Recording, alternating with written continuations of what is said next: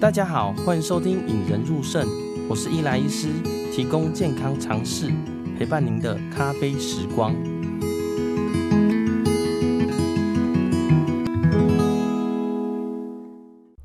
本集节目由与 Cobo 电子书合作。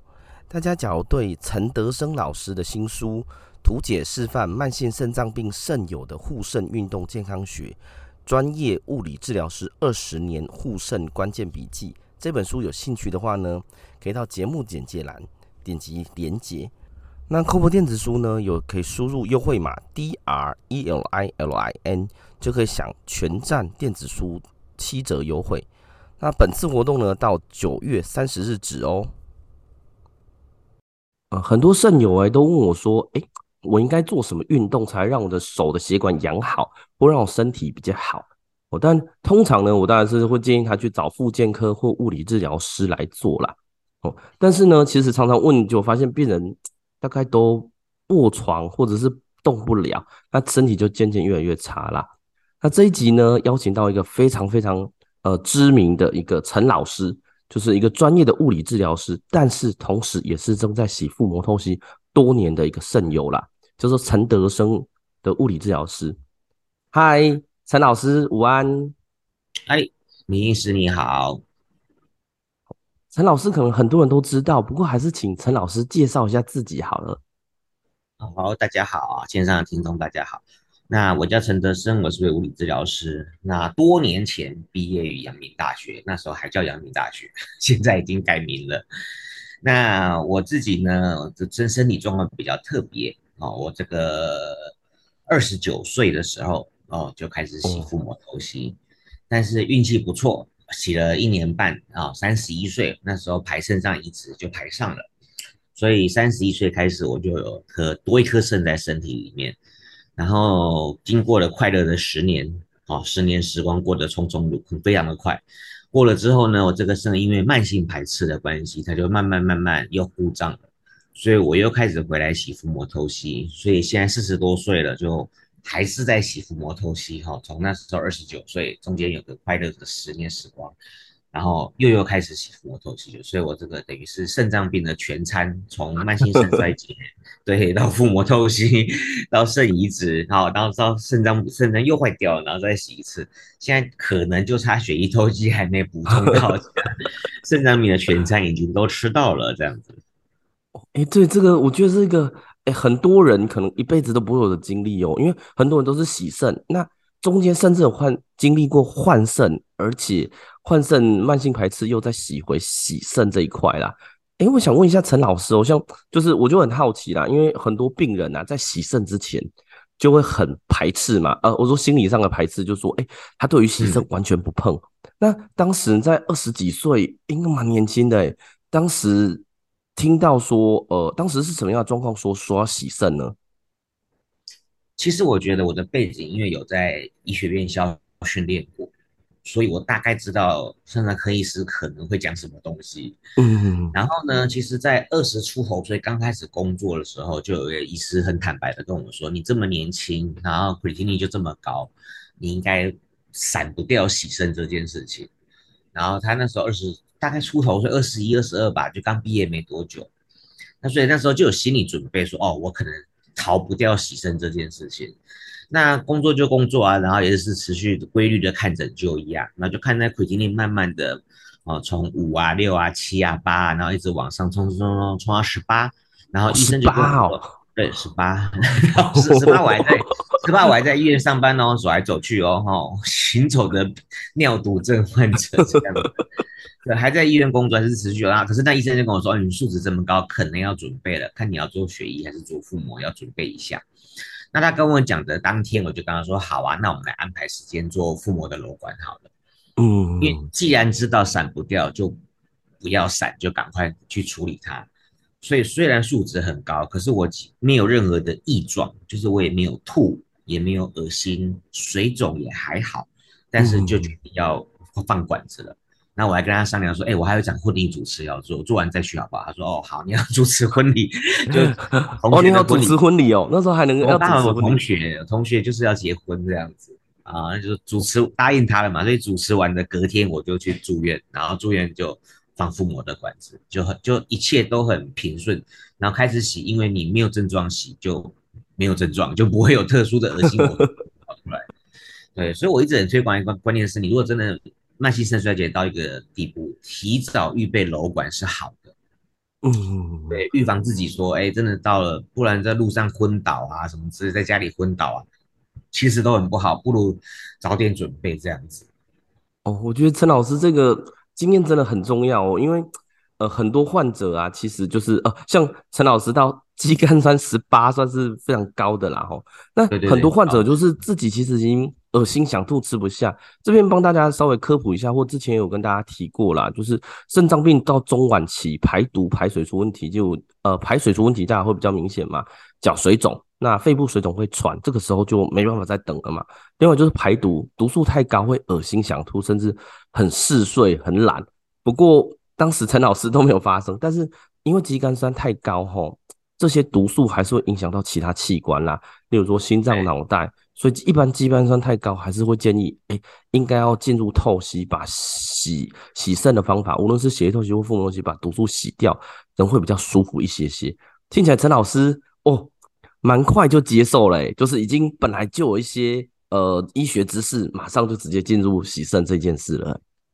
对，就是我觉得这个中间的痛苦挣扎其实也没有很明显，因为你就早就知道这一天会到来，就就是等着医生讲的，所以好像就没有太多的像一般病人那么的挣扎。那而且我也知道洗肾后其实是我会比较舒服，而且嗯嗯，其实因为做腹膜透析，生活工作影响不大。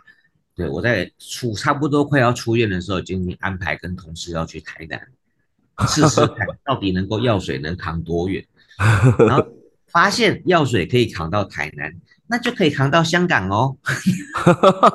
所以我大概稳定出院之后没多久，但是我记得我是那个，哎，差不多年底十十一月的时候住那个住院，就是装管子。我隔年的二二八就去了香港玩。哦，好快哦！哎，就是三个月，三个月内就已经 OK 了。对，对，对，因为我就发现，其实能扛到台南，那就可以扛到香港啊，那就可以扛到上海啊，所以我就很快速的安排了要去香港玩，要去上海玩，然后也安排了要去日本玩。结果后来这是在去到日本之前被通知要，就是那个肾移植大爱肾临时通知，哦、对，这一定是临时通知嘛，没有对对对对对对，对临时通知说的那一次日本行就泡汤了。哦。哎，这边这边想请陈陈老师稍微提一下，因为有些那个呃听友啊，或者是门诊的人都比较不知道什么叫腹膜透析啦。你可以跟大家描述一下当时你的腹膜透析大概是怎么洗嘛？这样可以出国，我猜很多人都不知道这件事啊。对对对，因为呃腹膜透析就是把我们的透析药水放在肚子里一段时间，好，然后利用那个扩散作用的效果，把身体的毒素扩散到。腹腔内的透析液当中，然后时间到了四到六小时之后，再把这个透析液倒掉，同时灌入一袋新的水，那个都设计得很好哦，就是倒掉同时可以灌入一袋新的水，一新的透析液啦。那这个时间大概是四到六小时左右要执行一次，然后每次动作快的话大概二十分钟，动作慢也差不多半小时就搞定了，所以很像三餐吃药，只是这个药比较。长时间我需要吃半小时的透析药，就是找个密闭空间啊，相对无菌的环境做一次这个操作哦，透析的操作。然后其实这个时间以外，那四到六小时你就是肚子里带着水，像怀孕的妈妈一样，还是可以到处工作。那既然可以工作，就可以玩。哦哦，真的这个，我猜很多人都不知道，原来还可以，因为之前很多父母透析患者嘛，就跟他说，哎，你可以出国，然后他们就啊，什么原来洗肾还可以出国。但现在大家越来越多这种资讯，就知道说，哎、其实洗肾不是被绑在家里，或者就是人生的终点嘛。听起来起身后，陈老师还是可以去呃，然后去去呃香港，甚至也打算去日本嘛。对对对，所以如果这一次的透析，我是前年中秋开始透析嘛，那我去年比较麻烦，就是去年透析完之后，我还换了两个人工髋关节。哦，髋关节哦，哦，对，去年行动比较不便，就是髋关节已经那个因为缺血性坏死，常年吃类固醇的副作用，哎，然后就换了左右两边，那我一月换一次，二月换一次，所以去年整个行动比较不便一点点。那今年度第一个疫情也解封了，那行动也比较好了。我今年一月、二一月跟三月都去了日本一趟，然后等于接下来两个礼拜后的七月，我也要再去北海道一趟。所以哇，今今年度虽然是透析状态，一样可以扛着药水就出去了。真的真的很好，我觉得这个真的是可以很给很多很多人激励耶，因为呃，真的我觉得有正向的心理跟有。就是没有很正向心理的肾友，其实差距非常大啦。那刚呃，陈老师刚刚说说洗肾后换肾嘛，那所以一开始你就排换肾，因为呃换肾这个议题呢，其实呃无论在网络上或者我自己的病人呐、啊，呃都对于换肾这个问题有很大的疑惑啦。那当然我自己的个人都是建议说，哎、你换肾基本上就是呃把你原本的肾脏换掉，哎、就是增增加一个肾脏，让你本来的肾脏功能变好。所以呢，用你你有新的人生，但是很多患者会有一些疑虑啦。我想问一下，说，哎，当时呃，陈老师是怎么选择换肾这一条路？就是一开始就会排肾脏嘛？就是你当时的想法是怎么样？因为呃，网络上很多肾友其实在私讯我，可不可以换肾这件事情，然后请陈老师用自己亲身经历跟大家分享一下。呃，我那时候就决定用大爱肾，没有用什么亲属捐赠这条路，就是大爱肾，而且。十将近十年，十多年前那时候也不流行亲属捐赠啊，就是那时候大概有肾脏移植的资讯也很少。不过我知道一个特点是肾移植是靠叫做配对。那既然是配对，你配不配得上都还是个问题，所以其实不用考虑这么多，先去排队就是了。因为你排了也不一定排到你啊，对啊，是不是？这个第一个配对就不一定配得到你了，所以先就就就就去排队嘛。啊，第二个那时候当个洗呃透析的腹膜透析师的小姐问我说：“那如果今天是杀人犯的肾脏，你要不要？”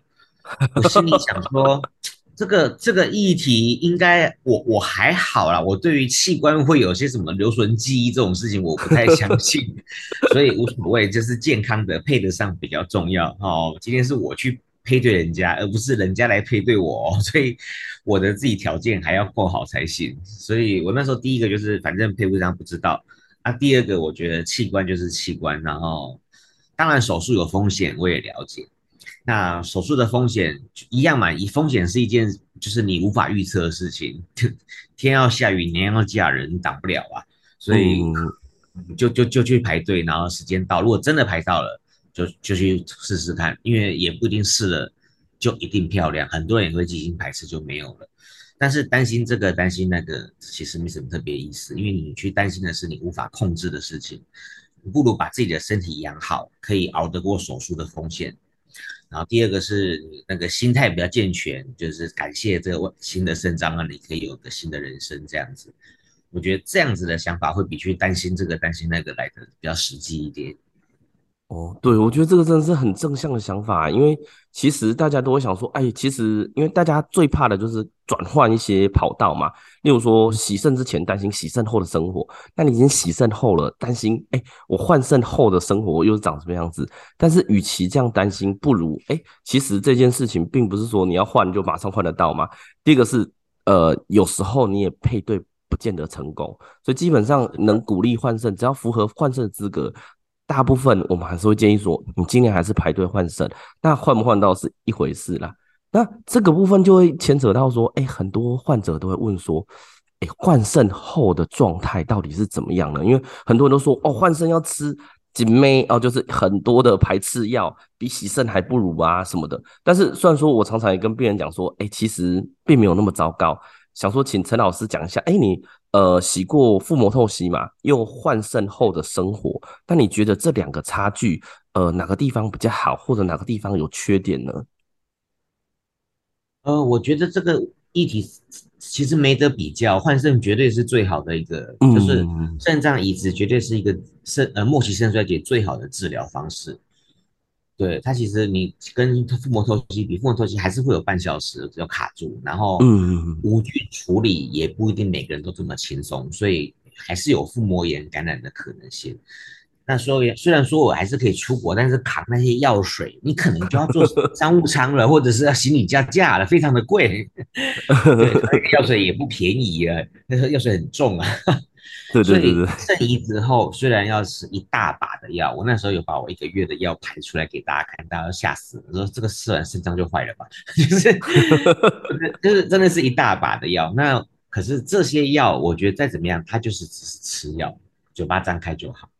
嗯嗯嗯，对。那我肾移植后呢，就是讲一样嘛，我一样可以工作。那我工作的时候，那时候在三军总医院，还遇到医院评鉴，真的是累死我了。然后 想说这么劳累，我一定要好好的犒赏自己。所以我那时候出国就更凶了啊，什么意大利呀、啊、欧洲啊，然后什么冰岛啊、瑞士啊，去了一堆地方。哎，所以就是还去学了潜水。我肾脏移植后还去学了潜水。哦，我，你的人生比我们都还精彩诶！问医生说：“我能不能潜水？”医生说：“不知道，没有患者做过，你试试看好了。”那我心想说：“那个压力应该就是潜个三三十米，应该压力就三四大气压，应该撑得住吧？”然后就反正管他试试看，结果起来也只有流鼻血而已，其他的没发生。所以肾移植后还是连连潜水这些活动都可以执行哦，去坐飞机。去海里面，我没有像那个有钱人那么夸张，就正常潜水，然后再回来。你是说去铁达尼号那个吗？对对对对，我没有那么过分，还要做做铁达尼号就不用，就正常潜水，最深大概三十五、三四十米这样子，然后就就就拿到潜水执照就回来了这样子。对啊，所以肾移植后，就是的确你给他吃很多排斥药，然后还回诊的次回诊的频率也不会比较低，因为医生要密呃高度监控你的药物浓度。然后，可是我觉得那个整整体的生活品质是大幅改善，因为你就不用扛着药水跟管子，啊，腹膜透析连温泉都不能泡的，泡泡脚。移植后你 还可以潜到海里去哦，差很多哦，肚子不会漏水。对，我觉得这个就是很大的诱因，让大家去排排队换肾啊，因为大家可能会觉得说，哦，换肾又要再换一个生活。不过，其实换肾其的后的生活其实跟正常人其实差不多。只是说你的药量或许会比我们一般人还多一点点，但是哎、欸，真的这个真的是很 OK 的事情哎、欸。那想问一下，就是哎，换肾后之后出现慢性排斥，那你慢性排斥的症状跟呃后期到呃四十岁，就是九年后再洗肾嘛？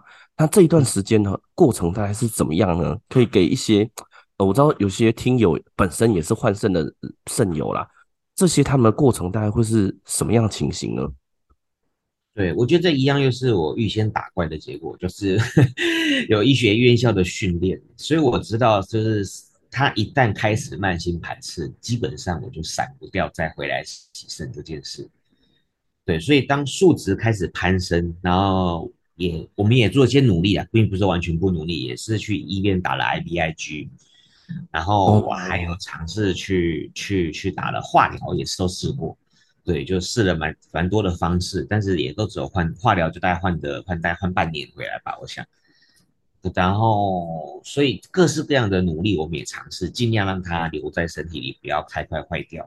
但是慢性排斥这件事情，就是你基本上很难阻止它一直往排斥的方向移动，然后肾功能就不停的慢慢慢慢坏掉，那就等同当年的 CKD 第五期。慢慢的有水肿的情况发生，那慢慢的有喘的情况发生，那我是不要等到我晕倒了，所以又开始洗身了这样子。对，刚刚陈老师提到的慢性排斥呢，慢性排斥其实就是因为我们外来的肾脏是别人的嘛，就是其他人的，那我们身体会有对免疫系统要去攻击这个呃外来物，那我们为什么要吃免疫制剂呢？就是减少这个抗排斥的，就是呃就像你外面的病毒进来，你的免疫系统会去把它干掉嘛。它无法辨识这个是你需要的东西，所以我们会用免疫抑制剂把它压抑，让它中间慢慢慢慢认可说，哎，这个是自己的器官。不过终究它不是自己器官啊，所以有些人会出现一些慢性排斥，导致这个新来种入的肾脏也会慢慢慢慢坏掉啦。哎，那想问一下陈老师，当时慢性排斥后肾脏开始变差的时候，再洗回去，那时候心态上是什么感觉啊？这个当然是一开始有点不甘心了，哦，对，就是觉得，哎，怎么自己照顾成这样子？那后来转念一想，是说他他也陪了我快十年的时光。嗯，然后这个不是妈妈给我的，不是原厂的，我也熬了将近十年才把它弄坏掉。就是，哎，对对对对对对对，那我的白白雪球也是有在做事情的，不是不能在做事情。那所以我才去想说，这既然事情都这样子了，我还是以身体的最大值，两权相害取其轻来做选择。那选择赶快开始做透析，应该会比我尿毒又。布满全身，导致器官，比如说肌肉的萎缩啊，或者心脏的心脏的无力啊，这些跑出来，在这之前就赶快开始透析，把毒素排出去比较重要。那我就想说，那就是等同当年的 CKD 第五期嘛，啊，时间到了，那就就就接受这样子。哦，对，我觉得真的是很正向啊，因为很多之前有些碰到一些换肾的患者啊，然后碰到一些问题，就会开始呃。不见得是怨天尤人啊，但是他可能会说，哎、是不是呃你那边出了问题，还是我这边出了问题，还是原本的那颗肾脏出问题啦？但是呃无论是哪一种，都还是要先解决嘛。所以我觉得像陈老师这个心态真的是可以足以让大家借鉴啊。当面对一些问题的时候，其实最重要并不是去呃指责哪边出问题，而是去解决它。我觉得这一点真的是。很值得大家 学习的地方。对对对，那那时候也是医院就打了 IVIG 嘛，也蛮贵的。哦哦哦，对对对对，蛮贵的。嗯，还好有保险，对，还好小时候家里有保险。那后来真的蛮贵的。然后那时候去做了化疗，也超可怜的。做完之后就暴瘦十公斤。那你也知道，一瘦下来，其实大部分的问题就解决了。就是那时候，哎呦，体体力又掉下来。不过那一瘦就当然有些副作用就留存到现在了。那我都觉得这就是人，呃，老天爷给我这个身体状况是让我去体验这个人生。那我这个人生体验下来，真的是比一般人可能精彩一些。那精彩一些情况下，不如就多分享出去。所以我也蛮喜欢，就是去到处去分享演讲，就是跟大家讲说，哎，起身并不是直接摸人，你看我起身还出来蹦蹦跳跳。我那个 EGFR 做事呢，还是出来蹦蹦跳跳的，对啊，所以我就觉得还是可以，这真的出现在这面前的时候，那种感觉还是不一样。嗯，哎，那这里就要先询问一下，说就是我知道，像刚刚又回归到呃，您是物理治疗师嘛，就是相对你是会做很多呃呃，但非肾友会做啦，很多。呃，会有需要做复健呐、啊，或做物理治疗的，你们都会帮他们。那像这些事情啊，就是当很多人像我我自己碰到的，呃，或者很多肾友会碰到问题，就是，哎、欸，他整个洗肾后身体掉下来嘛，哦，例如说体重掉或吃不下，最后导致他本来可以走路，哦，像假设年长者可以走路，突然往下掉，那往下掉了以后，他要怎么开始做这些事情呢？怎么要做哪些运动开始跟慢慢进步呢？嗯，其实这就是很，我我们都希望他不要发生肌少症，在肌少症之前，我们就尽快维持住，维持一定比逆转来的简单。嗯，所以如果今天是在，嗯，我觉得 CKD 的门诊，现在还是慢性肾衰竭的时候，就有这种概念，你把你的肌肉维持住，把你的体能维持住，你就不会掉到后面需要别人帮忙的生活这样子。嗯，就是甚至让我们的生活不要改变。嗯，这都不是去改变我们的生活，所以我对对，所以我希望就是你维持你的生活的时候，就开始有些概念说，说哦，我要怎样怎样可以让我的肌肉维持住。好，那今天真的如果已经掉到哦这卧床啊什么的，可能一开始我们需要被动的被做运动，被动的做运动。哦，对，所以很多时候，比如很病人会说，哎，我要不能动啊，我洗肾啊，不能动。其实，在就算是血液透析好了。真的在洗，也只有那只手不能动，其他三个肢体是随便你动来动去的。嗯、对，所以我们可以被动的帮他凹凹脚，因为脚应该没有，大部分不会瘘管不会做脚上啦，哈，那要不然就是手，要么就是脖子上做熟悉部的比较，哎，就比较慢。嗯，做鼠蹊部也可以啦，做手机熟悉部就帮他动手就是了。对，就是你今天楼管坐在哪，就那里不要动啊。哦那腹膜透析就肚子先不要动，其他四肢都随便你动。那如果真的体能很差，就外面的人、家人帮你先凹凹手、凹凹脚，先开始动起来。这个过程中动起来，让你的关节比较柔软、比较有弹性，哦，比较可以帮助你开始后面的复健。那再来就是，如果真的体能很差，就练习坐起来。光坐可能就会有点辛苦了，就练习坐起来啊。坐其实我们的核心肌群就不停的在用力了。那能够坐，就在挑战能不能站久一点。就从这样子，从坐着到站着，然后真的不能动的肢体，请别人帮忙。那可以动的肢体，自己赶快动。到了可以站，我们就可以开始很多啊，练点简单的深蹲啊，或者是手部做些哑铃的动作，这些都可以帮助我们肌肉慢慢慢慢长回来。这样子。哦，就是深蹲，就是像我们呃，我我我们一般人的那种深蹲嘛，就是呃，蹲下去坐到椅子上弹起来那种。就是屁股去找椅子的那个深蹲哦，不是不是半蹲哦，是屁股找椅子那种感觉，然后就是深蹲。哦，那其实我觉得这些东西我们都可以慢慢的去执行，只要有这个想法，然后当然也要配合医师。呃，我哪些，比如说这时候呃洗肾呢，可能蛋白质的补充要增加，那配合这些饮食的调整，然后加上一些运动的知识跟尝试。然后我们在家就可以自己做的话，一定是最好的，不用别人帮忙这样。哦，诶，那我想问一下哦，就是像针对像您书中有稍微提到嘛，就是呃前期肾脏病，例如说呃慢性肾脏病的第一、第二期，呃跟呃中后期跟洗肾后，你会建议做的运动大概各是哪些呢？哦。那是我自己在我自己发明的啦。我想说，在慢性肾衰竭的前期一二期的时候，其实生活大致本上没什么变化啊，嗯，也回诊的次次数也还好，就是你偶尔甚至有些人不用到药物控制也有可能。那所以这个时候身体的废物还能排出去，我们尽量做重训这一类的。它也许会产生产生一些废物，但同时让我们的肌肉可以增加，我们就不担心这个两全相害取其轻嘛。所以稍微增加一些肌肉量，但是废物还排得出去，所以不用太担心。可是到了 CKD 三跟四的时候，可能这时候废物排出的量就不够多了，所以我们重训也也许就要减少。然后取而代之的是增加一些有氧的运动，就是我们诶俗称的有氧运动这样子，它产生的废物量可能会比重训来的少一些，可是它会对维持肌肉大概没什么问题，还可以撑住。嗯，啊到了 CKD 第五期，其实就可能废物真的排不出去了。我们那时候做运动就只要拉筋伸展就好，不要再给身体产生过多的废物这样子。大概我是这样子做一个 CKD 的分期啦。哦，诶，说伸展的部分，诶。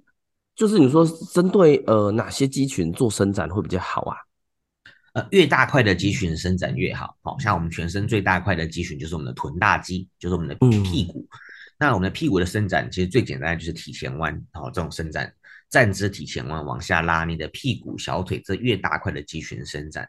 然后再第二个是我们的胸大肌，好、哦、胸胸口这块肌肉也很壮，所以胸大肌的伸展可以靠着门。框就直接拉开就好，有点像我们的扩胸运动，就把它打开。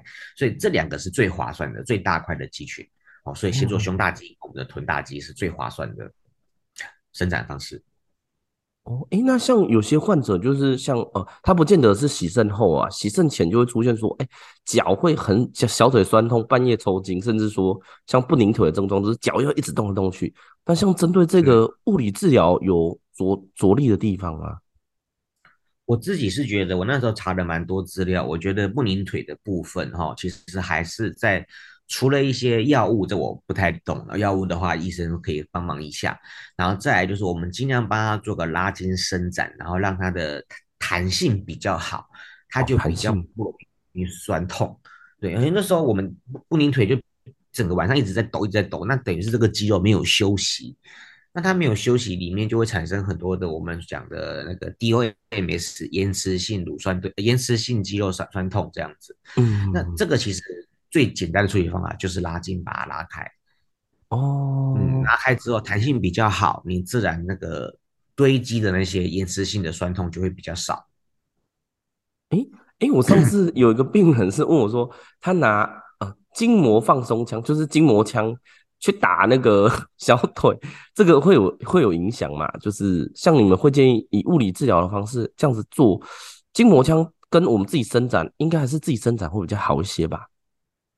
嗯，对，筋膜枪可以帮忙，但它的因为缺点就是筋膜枪一定是从外面打到里面，本质上它打的深度是嗯蛮难进去的。我讲老实话，因为市面上卖的筋膜枪大部分都是表层。好最外面那一层的肌肉，比如说像我们的小腿，就至少有两层肌肉嘛，外面是腓肠肌，里诶里面是比目鱼肌。那你再怎么打，就是打到腓肠肌而已，比目鱼肌很难打到。所以这时候你做主动的拉筋伸展，就是两条肌肉都可以拉到，甚至可以针对哪一个肌肉多一点都有办法。好，因为它们连接点的不同，所以我可以设计不同的拉筋的方式来让每个肌肉都被拉到。所以筋膜枪跟主动拉筋其实最大的差别就是在深度的部分。哦，那我知道以后只要患者问我的时候，我要怎么回答？那因为今天时间的关系，可能有时候会请陈老师没办法介绍这么多。那陈老师有出一本书给大家，想要请陈老师介绍一下你那本书叫《慢性肾脏病友的护肾运动健康学》，想请想请你介绍一下。诶，假如大家有兴趣，可以去看一下陈老师这本书哦。对，这本书，其实当初在出的时候，那个主主编跟我说，我们还是出工具书比较好，因为大家不认识你是谁，可是工具书大家可以拿来照着做。所以我就出了一本这个呃慢性肾脏病友的护肾运动嘛，就两个方面呢，一个是自己吃了全餐了，然后如果可以别人不要这样做，或者是就算吃全餐 也可以在这过程中 用运动维持一个比较好的生活品质这样子。好，因为有些时候药物真的是给我们相对比较低标的生活品质啦，可是我们做一些运动的时候可以让品质拉高很多。那第二个是我我还是。过了快十年的轻松时光嘛，这个移植肾帮让我过得很轻松很自在。虽然现在回来洗肾了，有一点点小麻烦，可是这毕竟是别人给了我一个还不起的礼物。嗯，我还真的是没办法还人家，人家都离开了，对不对？大爱肾，我真的拿了人家还不起的礼物，过了一个快活的十年。那我觉得还是要有点回馈社会的想法，就是我至少物理治疗这个专业哦，有些运动的方法。的确可以帮助病人获得把生活品质也拉起来。那我既然还不起这个当初给我的大爱肾的朋友，那我至少可以让更多的肾友获得一个比较好的生活品质，就有点回馈社会这样的想法。哦，我觉得陈老师这个真的是太正面了啊，我觉得也给很多人很多疑惑，或许可以在这里解答啦。那最后呢，谢谢陈老师来到节目上。然后，假如大家有兴趣的话呢，我会把呃陈老师这一本书放到我们的节目简介栏，跟陈老师的 FB，呃，大家可以进去看一下他分享的东西啦。让我们培养胜利思维，拥有幸福人生。